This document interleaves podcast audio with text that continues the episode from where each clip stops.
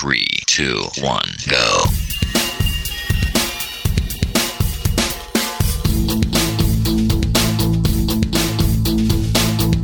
Enredando, la informática que se escucha.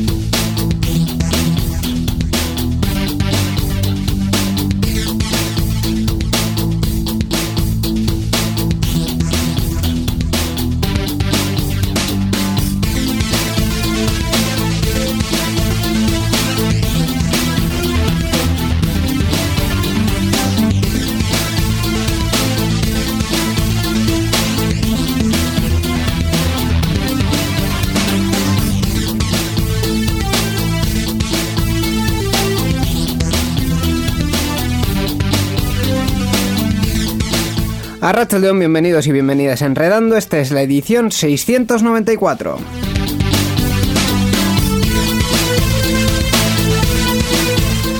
Estaba yo pensando, Miquel Carmona, buenas tardes a Racha León. Hola, ¿qué tal, Íñigo? Buenas tardes, Íñigo Sendino. No te presentas nunca. No. Siempre me toca a mí. Es correcto, pero estaba yo pensando según venía que eh, siempre que me pongo a pensar qué podemos comentar en- en- al principio, pues un poco para contextualizar espacio temporalmente y tal, siempre estamos en el principio o en el final de un mes. O acabamos de empezar o se- ya se nos termina el mes. Es- Estamos ahí en, en un sí no. Es, es lo que tiene hacer un programa cada dos semanas. En cualquier caso, eh, eh, acabamos de dejar ahí unas, unas elecciones. Enhorabuena a los premiados. Eh, Todos han ganado como siempre. todos han ganado como siempre, pero no todos eh, se lo van a llevar.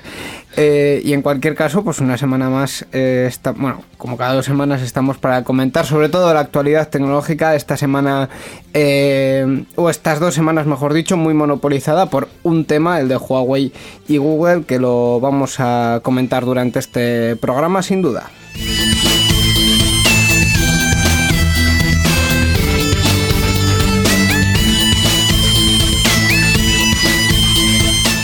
Y como siempre, para comentar un poco la actualidad tecnológica y todos los menesteres que convengan, nos hemos traído a, una persona, una invitada, eh, para que bueno, también nos dé su punto de vista, que es lo que hacemos en Enredando. Eh, se te olvida una cosa. Ah, las formas de contacto. Las formas de contacto. Bueno, luego las comentamos. Las no comentamos luego, seguro. Sí, No sí, sé, sí. El programa anterior casi casi te pasan. Menos mal que estoy. eh, Pasamos con la invitada entonces, ¿no? Pues tenemos una invitada. En esta ocasión contamos con la presencia de Natalia Pérez, Nati, que se dedica a la música, es compositora, cantante y guitarrista. Además es técnica de sonido con más de 20 años de experiencia y técnica superior en sistemas de telecomunicación e informáticos. Se trata de una persona proactiva, creadora de contenidos para RSS, eh, amante de los animales y de los nuevos desafíos. Es cofundadora y directora de Koalak Studios, un estudio de creación y producción audiovisual, y ahí están especializadas tanto en video marketing como en contenido artístico propio. Hola Nati, bienvenida a Enredando. Hola, buenas tardes. Un placer estar aquí con ustedes. Encantado Igualmente. de que nos acompañes. Vamos a empezar eh, un poquito como siempre presentándote y haciendo unas pequeñas preguntas. Eh, lo último que comentábamos es Koalak Studios, eh, que es, eh, un- como hemos dicho, una, una empresa, un estudio de, de comunicación y crea- bueno, creación y producción audiovisual eh, que lo fundasteis en eh, 2016, ¿verdad? Eso es. eh, lo fundé junto a mi compañera, que se llama Alba, y en las redes es Koala Rabioso. Ella comenzó a subir contenido alrededor del 2012. Vino a vivir a Bilbao en 2011 conmigo, es mi, mi compañera. Y en 2012, viendo la, climatología de Bilbao, se decantó. Ella es realizadora, estudió realización de audiovisuales en Madrid y en ese momento estaba cursando ingeniería multimedia. Y se decantó por comenzar a hacer de nuestra pequeña casa un plato. Así que empezó a subir eh, su contenido a YouTube, siempre caracterizado por el activismo y el, a través del humor. Y bueno, en esa época YouTube era otra cosa, la plataforma era, era otra cosa y te permitía comunicar de una manera bastante más libre y acceder a- al público de una manera sin, sin los algoritmos con los que convivimos hoy, hoy en día. ¿no? De hecho, la comunidad de YouTube era bastante. A mí me gustaba verla porque me, me- recordaba bastante a, a lo que era el punk en su principio, que todos los grupos pues éramos más solidarios o un poco de ahí y me, me, me pareció, me parecía bonito. Que hacían quedadas en diferentes ciudades, eh, era otra cosa. Cuestión que al final empezaban las empresas a, a mandar cosas a casa porque sí, porque tenían seguidores y tal. Y digo, esto, esto es un desastre, vamos a hacerlo bien, vamos a, a montar una cooperativa, que es lo que va con nuestra, con nuestra filosofía de vida, y vamos a intentar hacer esto por nuestra cuenta. Nunca nadie lo ha hecho, pero tampoco tenemos nada que perder. Yo en ese momento trabajaba en FNAC de técnica de sonido, así que dije, bueno, pues nada, me, voy al paro y con lo que tengo de paro, pues invertimos y aquí estamos, llevamos más de tres años, así que eh, estoy contenta con la decisión que tomamos, la verdad. Además, tres años donde eh, vuestro re- recorrido ha sido eh, amplio, habéis hecho muchas cosas, una de las que seguro que nuestros oyentes habrán visto, sobre todo si están por Bilbao, es la Bilbao You Week, que es un festival de personas creadoras digitales, en concreto enfocado a YouTube, ¿verdad? Sí, la verdad es que desde que comenzamos con Koala eh, fue brutal porque no, no teníamos muy...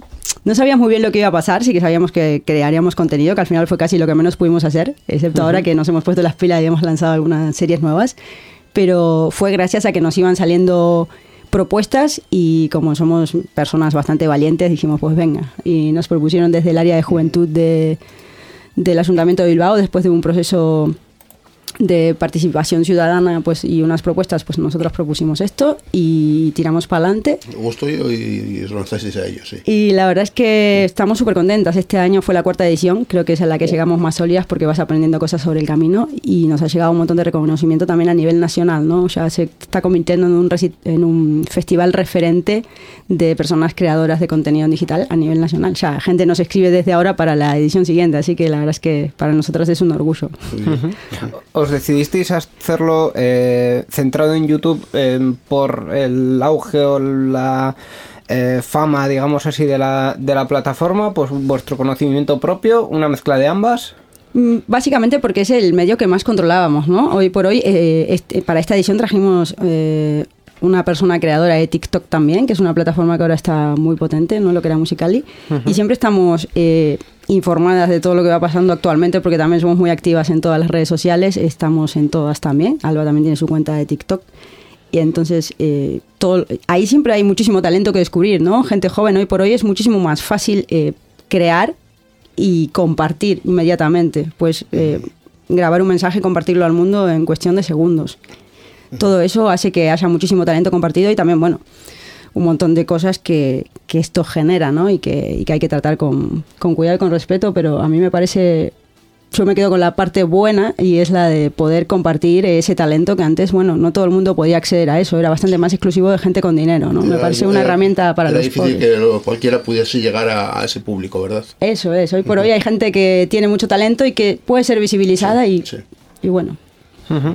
Y más allá de eso, eh, además de vuestras eh, producciones audiovisuales, de también lo que podemos ver en, en vuestra página web, estáis haciendo otro montón de cosas, estáis eh, colaborando con Euskaltel en su programa de Euskaltel Startups, habéis lanzado una tienda de ropa online sin género o, o- sí, sin género, que también es un punto muy interesante como transferir todo eso a, a algo como más tangible, ¿no?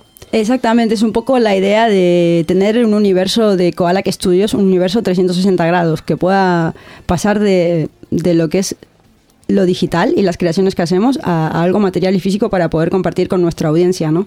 Nosotras siempre agradecemos a la audiencia que tenemos porque sin las personas que están ahí del otro lado no hubiésemos podido hacer realidad nada de lo que hacemos. Nuestra audiencia es la primera que, que ha participado de este proyecto y que ha esperado, cuando queríamos lanzar en Navidad la, web, esperó hasta febrero, porque al final la web la, la hizo mi compañero y como hicimos todo de una manera nosotras dos solas, pues al final se fue retrasando, pero en febrero hicimos el lanzamiento y fue muy bien y fue gracias a, a esa audiencia que siempre nos apoya y que es la que cuidamos y, y no y casi lo hacemos pensando en, en la gente que está ahí del otro lado. Eh, comentaba lo de la, la ropa sin género porque además una de las cosas que no hemos comentado es que también eres activista LGTB. Eh, de hecho, lo has comentado sin ningún tipo de, problema. Tú tienes una, una compañera. No debería ser una cuestión crítica para nadie en este, en este momento.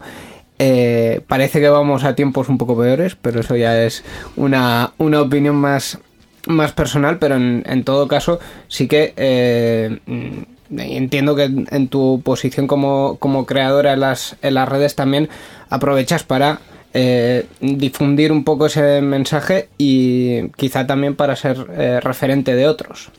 Sí, eh, como yo vengo de Argentina y cuando yo tuve mi primera pareja me costó mucho, tenía muchísima represión y discriminación y cuando me mudé a vivir al Bilbao una de las cosas que más me gustó fue el respeto que había hacia la orientación sexual de las personas, ¿no? Mm, Aquí nadie te juzgaba ni por cómo ibas, de hecho las señoras van con el pelo vi- violeta, yo alucinaba. Y en todos los bares, en serio, yo cuando llegué estaba como, digo, Dios, este es mi sitio.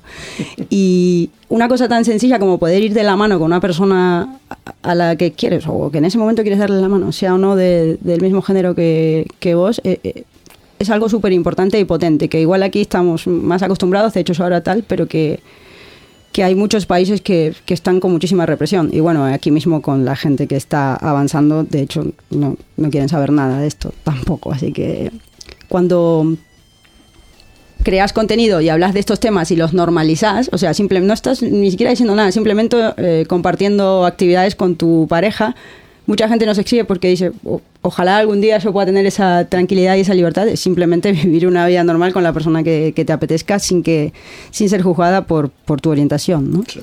Entonces, bueno, tenemos el canal de Spanish Queens, que fue el primero LGTBQ así de habla hispana. De hecho, le dieron un premio Bitácoras en 2012. Sí. Y bueno, ahora sí bastante que no subimos contenido al canal por un tema del algoritmo de YouTube, que todo lo que esté relacionado con contenido LGTB lo invisibilizó durante bastante tiempo. La verdad es que estamos siempre hablando con, con ellos y en contacto, bueno, con gente intermediaria y es que no te quita un poco las ganas, ¿no? O sea, que al final el contenido que se comparte ahí no es un contenido que se genere rápidamente. Tú para hablar de ciertos temas como la teoría queer tienes que informarte, leer muchísimo y luego poder resumir un tema bastante complejo en un vídeo de cinco minutos. Todo eso te lleva igual dos meses de trabajo. Entonces, mínimamente que, que tenga un respeto y que, y que la gente que quiera verlo pueda verlo. Es lo único que pedimos. Claro, claro. De hecho, era una de las preguntas que, que tenía para ti porque eh, qui- el papel de las redes sociales eh, últimamente con, con muchos temas y este es uno de ellos está siendo muy conflictivo. El caso de, de YouTube es, es claro, mientras eh, hay eh, temas de divulgación mm, LGTB, pero también cuestiones de educación sexual o de otros mm, temas que se están invisibilizando, parece que el algoritmo también a veces mm, está premiando otro, otro tipo de contenidos algo más perjudiciales y tampoco sé a ciencia cierta si YouTube está haciendo algo activamente por ello, si simplemente lo está permitiendo, mm, ¿qué está pasando ahí? A ver, lo que ha pasado es que mm, YouTube como una empresa de Google lo que le interesa es hacer negocio, ¿no? Y que las personas pasen mucho tiempo en la plataforma. Por eso esto de un vídeo enlazado con otro, que a veces son vídeos que no tienen ni siquiera relación. Se supone que sí, pero a veces no. Y nosotras creamos contenido que lo que hace es que te quedes pensando. Después de ver ciertos vídeos, tú lo que haces es apagar el ordenador o por lo menos alejarte y quedarte un poco reflexionando sobre lo que escuchaste. Entonces ese tipo de contenido no le interesa a YouTube porque no le genera dinero, ¿no? Y eso pasa en este país. Nosotros tuvimos la suerte de viajar a, a Estados Unidos a la VidCon americana y otras personas creadoras como nosotras que se llaman creadores nicho, eh, lo que hacen es les tienen en cuenta, no somos gente tan popular, aunque bueno, es increíble porque sí que tenemos cientos de miles de seguidores, pero es que tú sabes que hay gente con millones de, Sí, de sí, seguidores, entonces en, ese, en esa comparación no es tan grande, pero sin embargo tienes tu manera de trabajar, te profesionalizas, nosotras invertimos cada vez que podemos en tener mejor equipo y material para poder grabar mejores producciones audiovisuales y todo eso sí que se respeta y tienen su nicho, trabajan con empresas, o sea, son tratados como un estudio como nosotras. Aquí eso no sucede o por lo menos todavía no hay tanto conocimiento por parte de, de las empresas de cómo pueden contactar con alguien que está permanentemente nosotras tenemos más de mil vídeos subidos. O sea, e- esa experiencia de haber editado y, y creado esos vídeos, pues imagínate que, que- que te da muchísima libertad y muchísimo conocimiento ¿no? de- del medio, de las redes y, y- y de cómo crear una obra audiovisual. Está- estamos viendo entonces, o estáis viendo, que también hay una falta de implicación por parte de las empresas, además de por parte de la plataforma. Bueno, estamos hablando de- del país que- en el que estamos, ¿no? Que sabemos que empresas han sacado campañas a, a compañeros youtubers, pues porque hablan de porque se mojan sobre X opinión, como puede ser la tauromaquia, ¿no? Si tú dices algo, pues esa empresa, en cuanto recibe un poco de presión, resi- de- decide tirar, eh, retirar las campañas a las personas. Entonces parece que si las personas tenemos opinión y nos comprometemos con un tema, pues no somos bien vistas por las empresas. Eh, aquí parece que gusta el contenido blanquito, o transparente, en el que tú puedes rellenar con lo que quieras. Sí, lo políticamente correcto. y esas Eso cosas, es, y nosotras sí. no somos personas políticamente correctas. Nos gusta decir lo que nos molesta y nos gusta comprometernos con lo que creemos que, que, bueno, que aporta para que el mundo sea mejor para todas las personas. Sin duda es, irónico porque ahora que lo, que lo comentabas, lo de la presión, estoy recordando más de un caso en el que las, las cadenas de televisión tradicional han hecho contenido más que cuestionable eh, y han tenido que reci- recibir muchísima presión los anunciantes para dejar de, de anunciarse en ellas. Y casi todos los casos que recuerdo, casualidad, son de Telecinco, pero esto no, no, no puedes, no tiene que ser vinculante. En cualquier caso, pero sí que es cierto que, que parece que los medios tradicionales aguantan mucho más todo, todo eso y que en, los medios tradicionales se puede hacer cualquier cosa, mientras que en YouTube, mm, depende de quién seas, pues parece que no.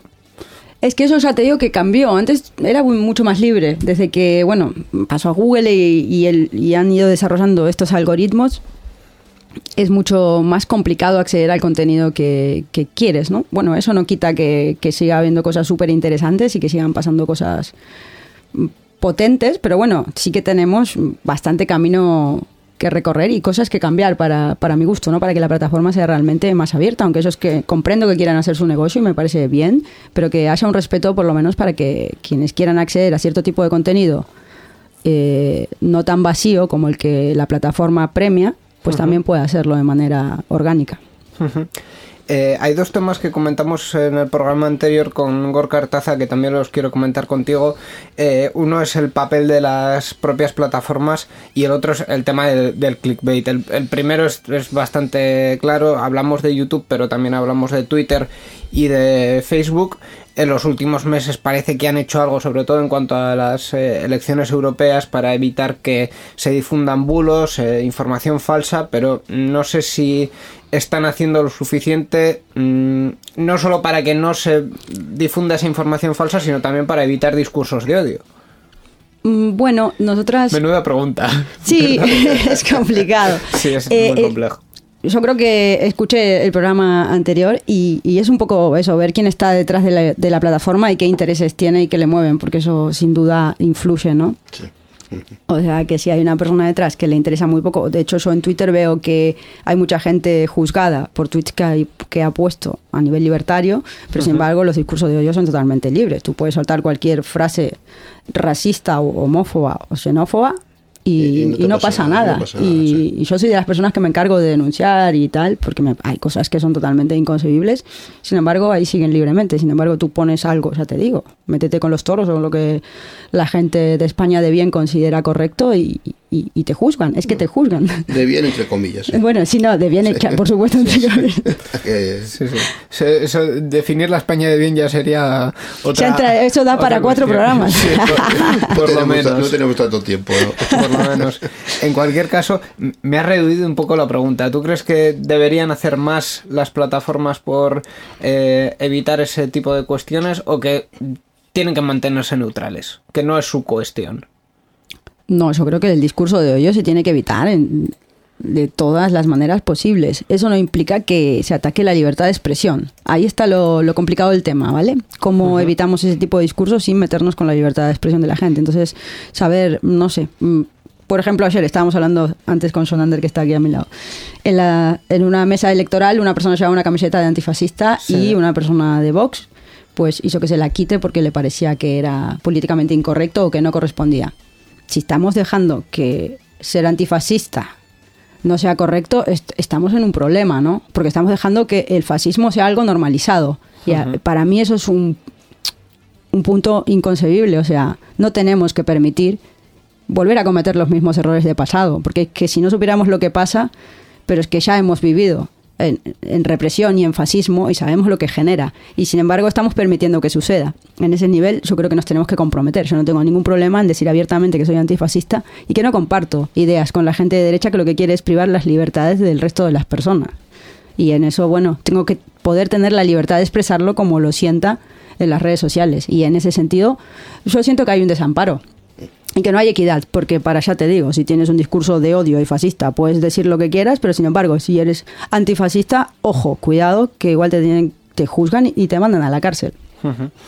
La otra cuestión de la que hablamos la semana pasada era sobre, bueno, el programa anterior era sobre el clickbait.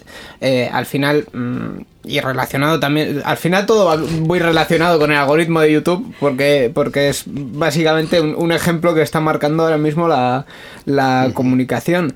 Eh, y ahí yo creo que, que habréis tenido muchas veces esta pregunta como, como creadoras de nicho de cómo llego a mi público sin eh, mm, decirles mm, algo que luego no cuento en el vídeo, por ejemplo, eh, titulando de forma engañosa o... Pero también quiero llegar a más. Entonces, ¿cómo hago esto? Eh, supongo que también es otra cuestión muy complicada. Mm, Bueno, yo creo que eh, utilizamos mucho la frase de que eh, hay que tomar decisiones y ser consecuente. Sí es verdad que eso te desmotiva mucho, como te comentaba del canal LGTB. De hecho, hace mucho que no subimos contenido porque te, realmente te desmoraliza que lleves tanto trabajo para crear un contenido que a la gente le interesa, pero que sin embargo no pueda acceder. Eh, Eso es algo en lo que todavía estamos trabajando. Ese es un canal en el que somos tres personas y, bueno, hemos llegado a un momento en el que decidimos parar de crear contenido en ese canal concretamente. Sí que lo hacemos por nuestra cuenta y seguimos haciendo activismo, por eso, justamente porque mm, la gente no podía acceder a nuestro contenido. Sin embargo, desde Koalak lo que decidimos, y por eso hemos vuelto con, con dos series, las planteamos como series donde hacemos cosas que nos gustan. Ahora mismo hemos comprado una furgo pequeña y la estamos camperizando y nos vamos por ahí a, a recorrer sitios que la gente nos recomienda. Y lo vamos a hacer de la mejor manera posible, utilizando los recursos que tengamos de la mejor manera posible. Y realmente no, si la gente nos quiere apoyar, que nos apoye y qué tal, pero no vamos a estar pendientes de, sí que queremos llegar a más gente, pero no nos vamos a, ni vamos a mentir en el título, va a decir lo que toca y, y lo pretendemos que sea una manera orgánica. No vamos a dejar que nos desmoralice porque si no, no haríamos nada. No lo vamos a hacer de la mejor manera que sabemos y, y si antes nos veían 50.000 personas y ahora nos ven 5.000, pues esas 5.000 tienen ganas. No, no vamos a poner en duda nuestra capacidad de crear, que es lo que parece que la Sí. gente... A mí me preocupa mucho cómo lo, lo vive la gente joven que está empezando, porque están muy pendientes de, de los números todo el rato, sí, ¿no? Y a mí eso me, me, me preocupa. Hmm. De hecho, eh, bueno, estaba recordando otro, otro caso que quizá es... eh, mm, no, no sé si totalmente contrario. Hace muy poco J. Pelirrojo, que es un tipo que tampoco eh, es que haya tenido mucha aceptación a veces en redes sociales y se ha metido en polémicas y tal. eh, hace poco ha vuelto a hacer contenido y, ha decidido empezar por hacer un- una canción muy polémica para mm, tener eh, un poco de repercusión y tener un poco de, bueno de ese eco mediático de, que al final también te da el, ir al rebufo de los grandes y, así poder llegar a más gente. Mm, tam- Tampoco sabría decirte si eso es muy legítimo o si eh, es bastante cuestionable. Eh, Es que, como te digo, son decisiones que tienes que tomar.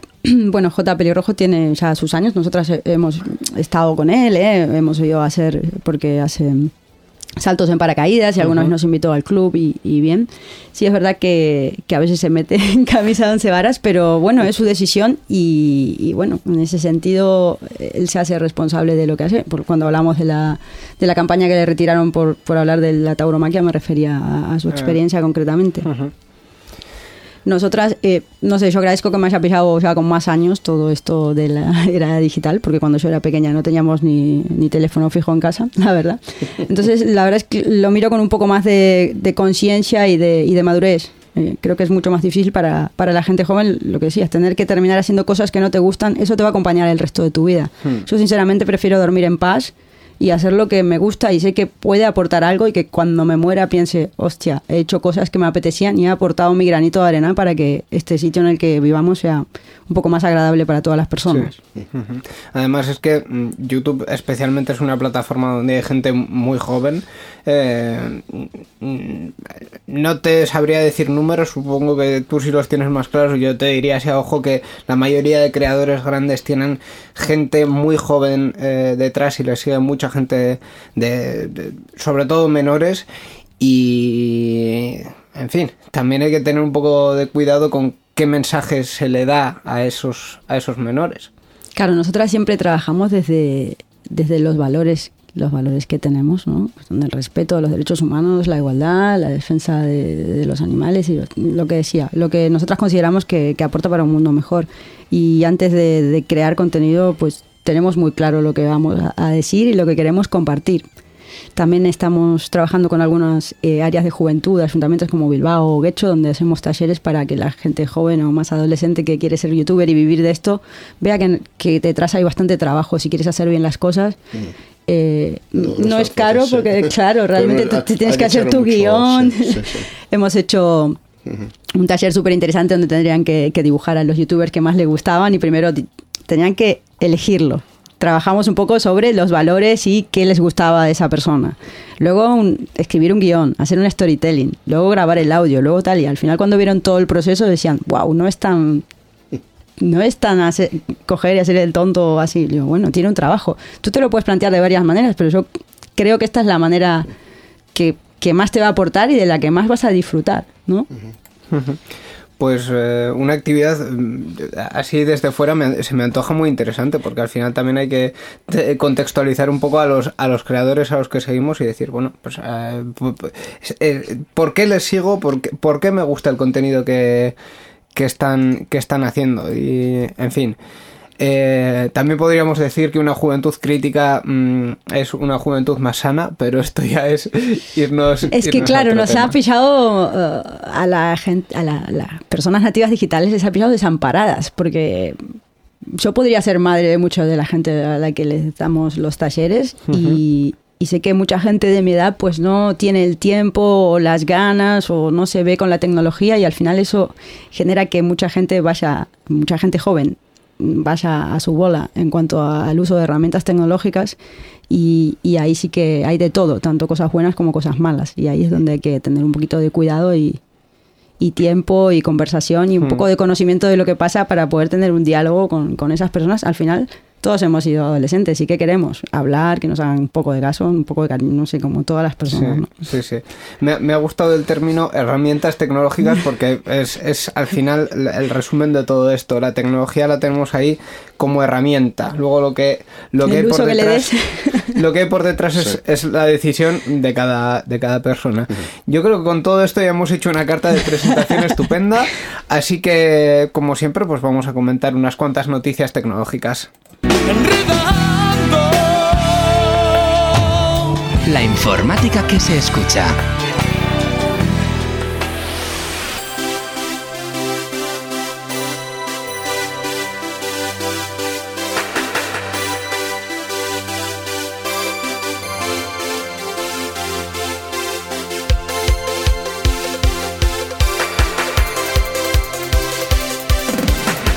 Y exactamente igual que nos pasó la semana pasada, perdón, en el programa anterior, eh, pues no hemos comentado las formas de, de contacto, pero oye, ya que hemos abierto varios melones, si nuestros oyentes quieren comentar algo de todo lo que hemos eh, hablado hasta ahora con Natalia Sí, y de lo que vamos a y seguir de lo que hablando vamos a seguir hablando, pues tienen nuestras formas de contacto. Eh, un correo electrónico, la dirección es oyentes arroba enredando.net y nuestra página web www.enredando.net. También tengo que decir que de vez en cuando asomamos la cabecita por Twitter, que somos ahí enredadores. También, también. Y, y bueno, eh, intentamos por lo menos eh, responder los tweets y, y estar un poco ahí presentes.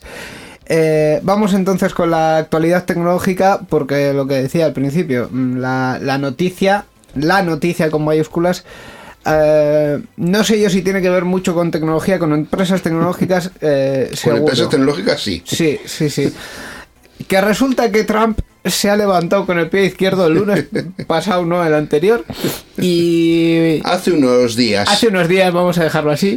Y resulta que ha dicho que, bueno, emergencia nacional y vamos a impedir, entre otros, a Google que comercie con Huawei y que le dé licencia para usar Android en sus teléfonos móviles. Bueno, pues eh, Google le ha retirado el permiso a Huawei para que siga utilizando el Android, lo que impedirá al fabricante chino instalar este sistema operativo en los teléfonos móviles que produzca, así como actualizarlo a las nuevas versiones en los ya existentes. El bloqueo también impedirá a Huawei utilizar en sus dispositivos cualquier tipo de servicio o aplicación desarrollado por Google, como por ejemplo la Play Store o Gmail. Eh, la decisión de Google es consecuencia de la inclusión de la empresa china en la lista negra de empresas que suponen una amenaza para la seguridad nacional y es un paso más en la guerra comercial entre Estados Unidos y China. Igualmente, los principales fabricantes de procesadores, entre ellos Intel, Qualcomm o Broadcom, han informado a sus empleados que dejarán de facilitar componentes a Huawei hasta nuevo aviso. Pues eso es un poco el, el meollo de la cuestión. Eh, de momento sí que es cierto que hay tres meses de transición, digámoslo así, que todos los que utilizan teléfonos Huawei no tienen que empezar a correr ahora mismo como pollo sin cabeza, porque está todo controlado. Algunos ya lo están haciendo. Sí, sí, sí, me, me consta. De, hecho, en, en la empresa en la que trabajo recibimos una llamada de, oye, es que me acabo de comprar un teléfono Huawei hace 15 días. ¿Qué hago? ¿Qué hago? Pues tranquilidad. O sea, aparte de que va a haber un, un periodo de, de transición, eh, tiene tres meses Huawei para dejar de trabajar con estas empresas. Más allá de eso, eh, ya han anunciado que todos los productos que estén a la venta van a seguir funcionando, van a seguir recibiendo actualizaciones eh, de seguridad. No se van a poder actualizar a la siguiente versión de Android si esto sigue como parece que, que va a seguir, pero mm, de momento eh, no hay ningún problema en, en usar eh, los dispositivos de Huawei. Iba a decir es seguro de usar los dispositivos de Huawei, pero eso ya lo voy a dejar al juicio de valor de cada uno. No, más se- seguro, tan seguro o inseguro como cualquier otra marca en principio. Sí, de y- momento al menos. Y tan seguro o inseguro que hace un mes. Eso, está es, claro. Eso es. No sé si Natalia ha seguido. Nati.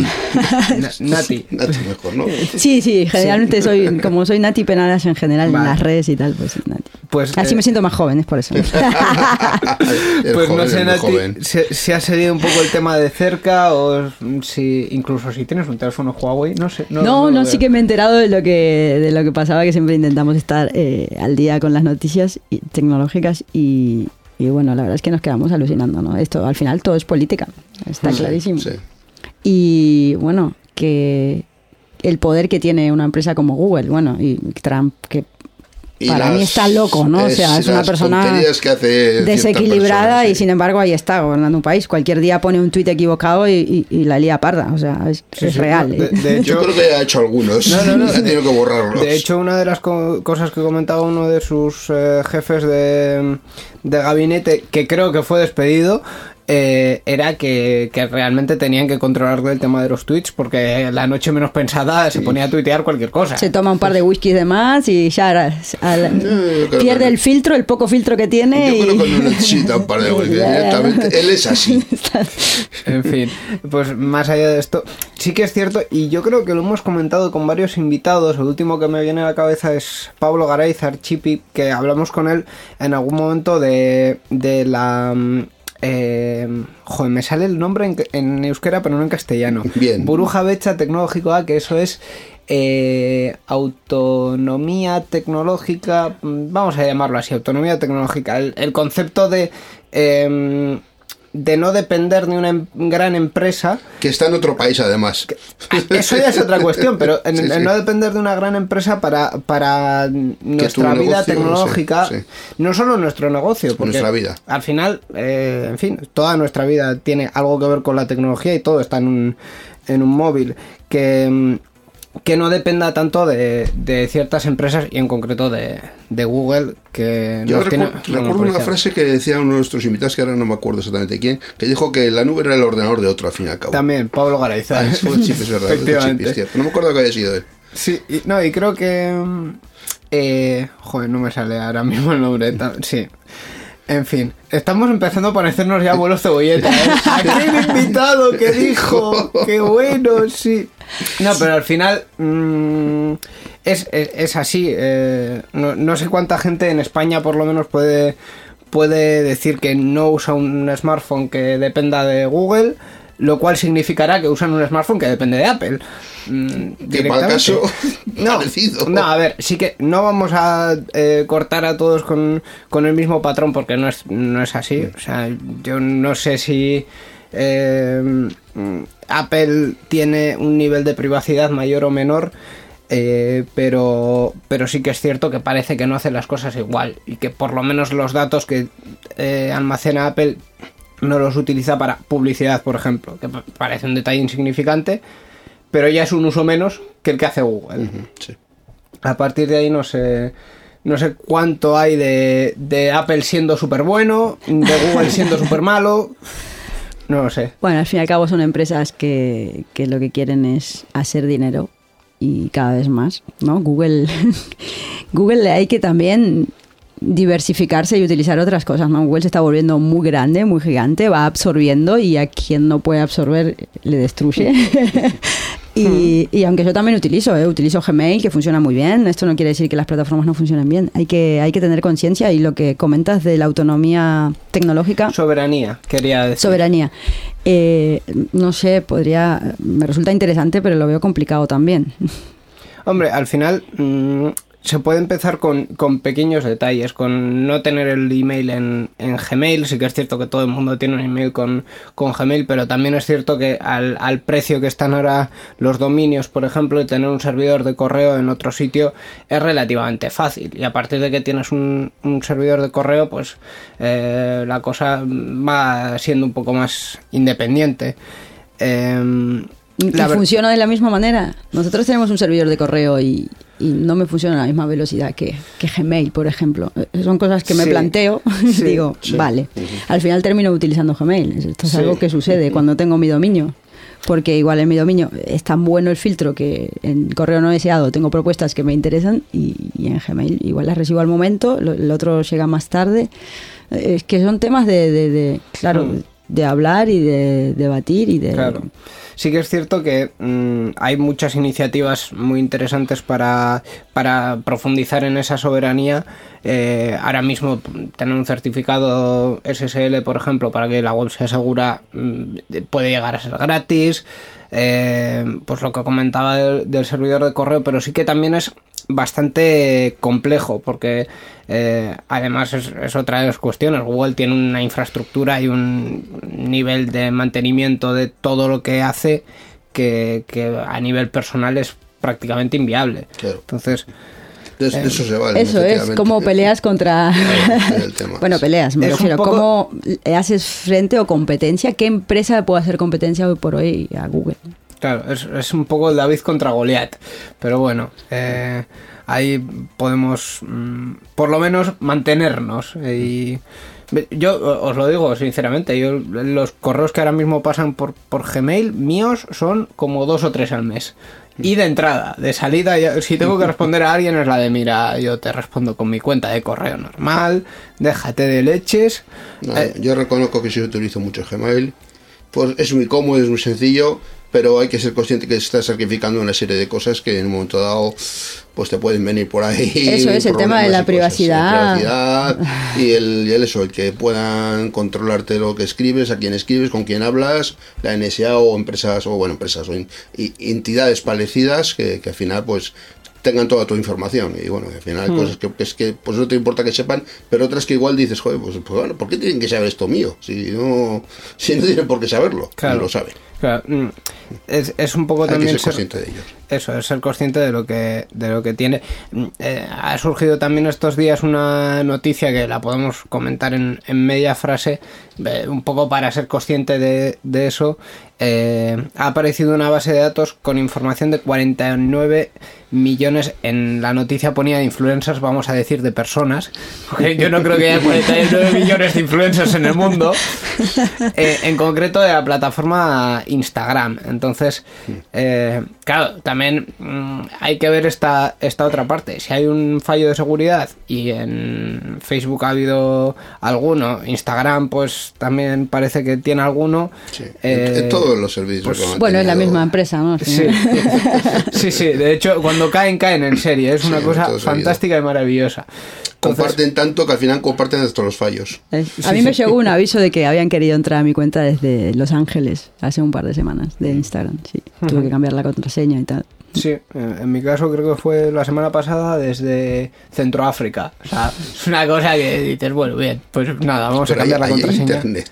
Sí, sí, hay- Internet está en todas partes. Si no hay de cable y de satélite. Bueno, están estas granjas de móviles que han hecho ahora, ¿no? Que la gente le va dando al like Sí, real, o sea, con la mano, para que no sea un boot. Y la gente se dedica a instalar teléfonos y que alguien vaya. Teléfono, teléfono y, y te venden. O sea, hemos llegado a esos puntos sí. Que, que a mí me parecen un poco tristes, la verdad. En, en- en el programa pasado también comentábamos eh, el tema de los bots de Twitter, que, en fin, sobre todo a, a mí me parece más cuestionable el uso por parte de partidos políticos, pero hay influencers, entre comillas, que Sí. dicen, bueno, pues Que su necesito, influencer viene de eso. ne- necesito mil seguidores más, pues nada, pues vamos a comprarlos. Es que ahí está lo. A a nosotros lo que te decía de tener una audiencia que realmente te respalde, o sea, saber que esa gente es real, que le puedes desvirtualizar. Nosotros cuando quedamos con, gente que nos conoce de las redes, eh, es genial. Hemos tenido un montón de apoyo y un montón de buenas experiencias. Prefiero tener la gente que sea que sea real, que es que no sé para qué. O sea, qué te representa. Además, luego canta bastante, ¿no? Que tengas 100.000 seguidores y cuatro comentarios. O sea, algo pasa, es sí, evidente. claro, sí, sí. Claro, que la interacción normalmente del, del, del usuario es poca, pero no tanto. No, tampoco. ¿Sabes, no? Tienes un engagement un poco triste. Claro, claro, claro. O sea, o tienes un problema con, con la audiencia que estás generando o tienes un problema con la calidad de esa audiencia. Sea lo que sea. mm, alguien te ha dicho que era buena idea comprar seguidores, pero luego canta mucho. O sea, Claro. no sé. Pues, eh, pues así estamos.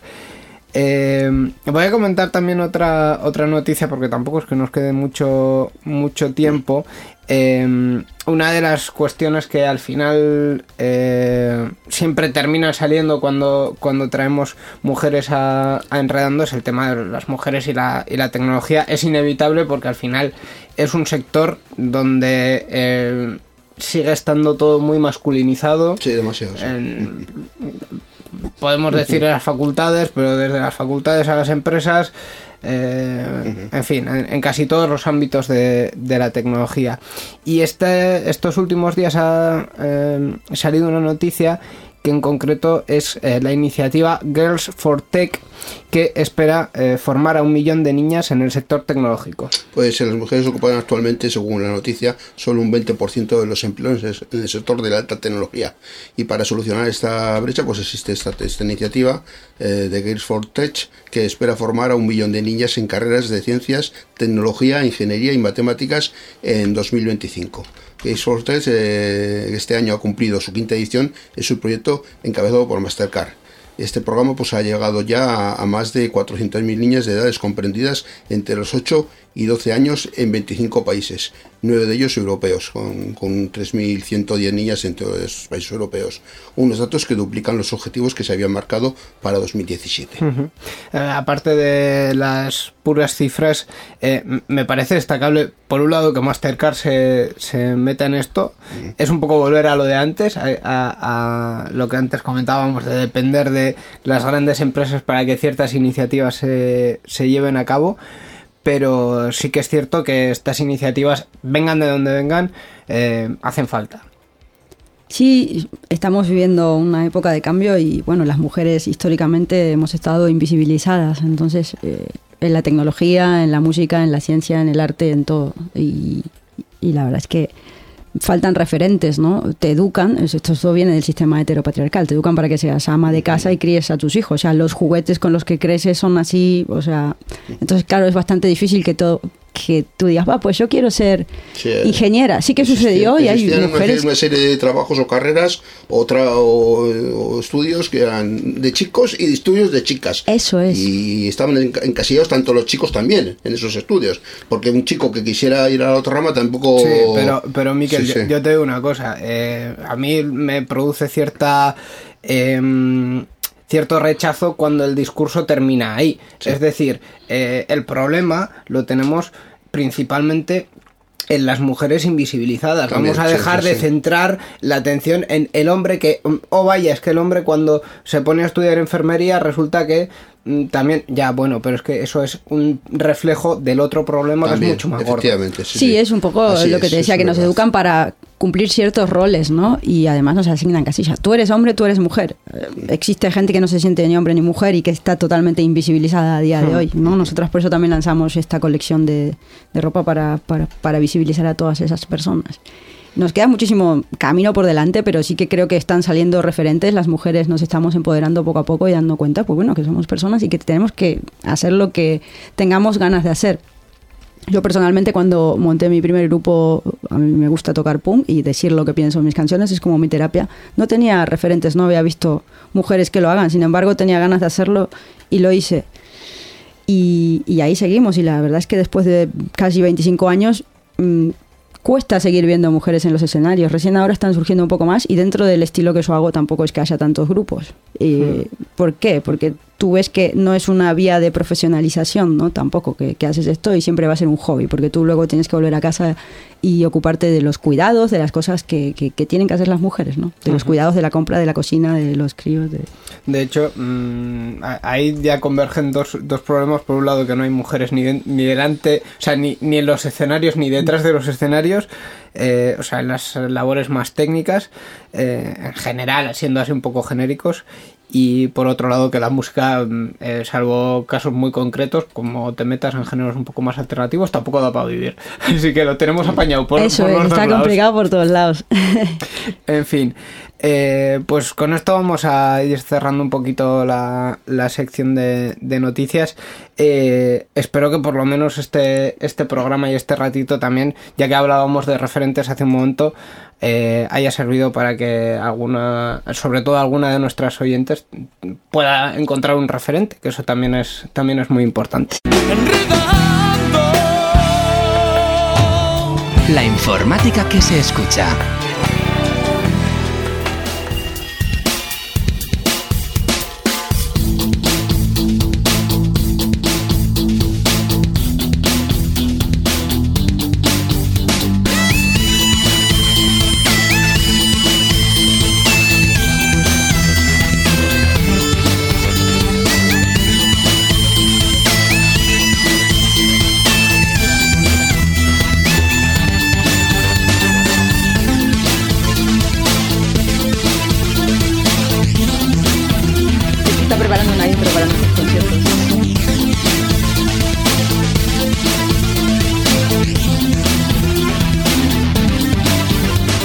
Pues está aquí la edición 694 de Enredando que hemos compartido con Nati. Antes de terminar, eh, recuérdanos eh, dónde pueden encontrar eh, vuestros, vuestras creaciones y vuestros trabajos.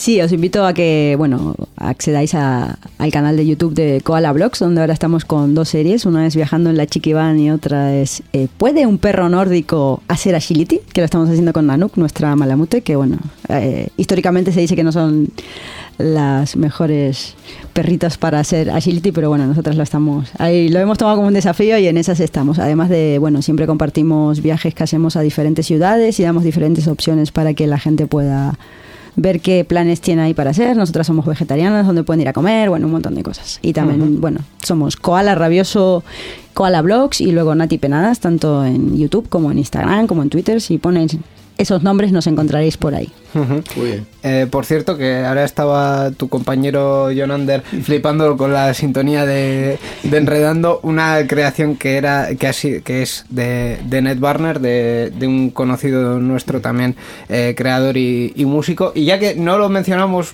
a menudo, pues, Sí, sí. pues eh, Hay que decirlo. ya que nos, nos la cedió de forma gratuita, pues también hay que, hay que mencionarlo. Eso es, a la parte audio del audiovisual siempre nos dejan ahí. efectivamente, Es real, ¿eh? efectivamente. Bueno, bueno. Y tú, Hay que- quítale el sonido de una película de terror. ¿No te asusta? Es, Es que- verdad. Efectivamente. Entre otras cosas, por eso aquí seguimos en, en Euskadi Digital y en Enredando haciendo esto, porque a nosotros nos encanta el audio, nos chifla y, y, en fin. Eh, y la radio todavía más. Más. No me voy a ir, Miquel, sin darte el pie para las formas de contacto, porque si no ya Ah, que... por fin, menos mal. tenemos dos formas de contacto. Tenemos nuestro correo electrónico, oyentes arroba enredando cun- eh. Lo voy a repetir. Oyentes arroba enredando punto net y nuestro, nuestra página web, www.enredando.net. Pues lo dicho, hasta aquí esta edición de Enredando. Gracias Nati, gracias Jonander, gracias Miquel. Muchas gracias. Eh, Gracias a vosotros. Nos vemos en vuestro caso en, en la próxima y con eh, nuestros siguientes en dos semanas. Y como siempre, a enredar con la tecnología. ¡Agur!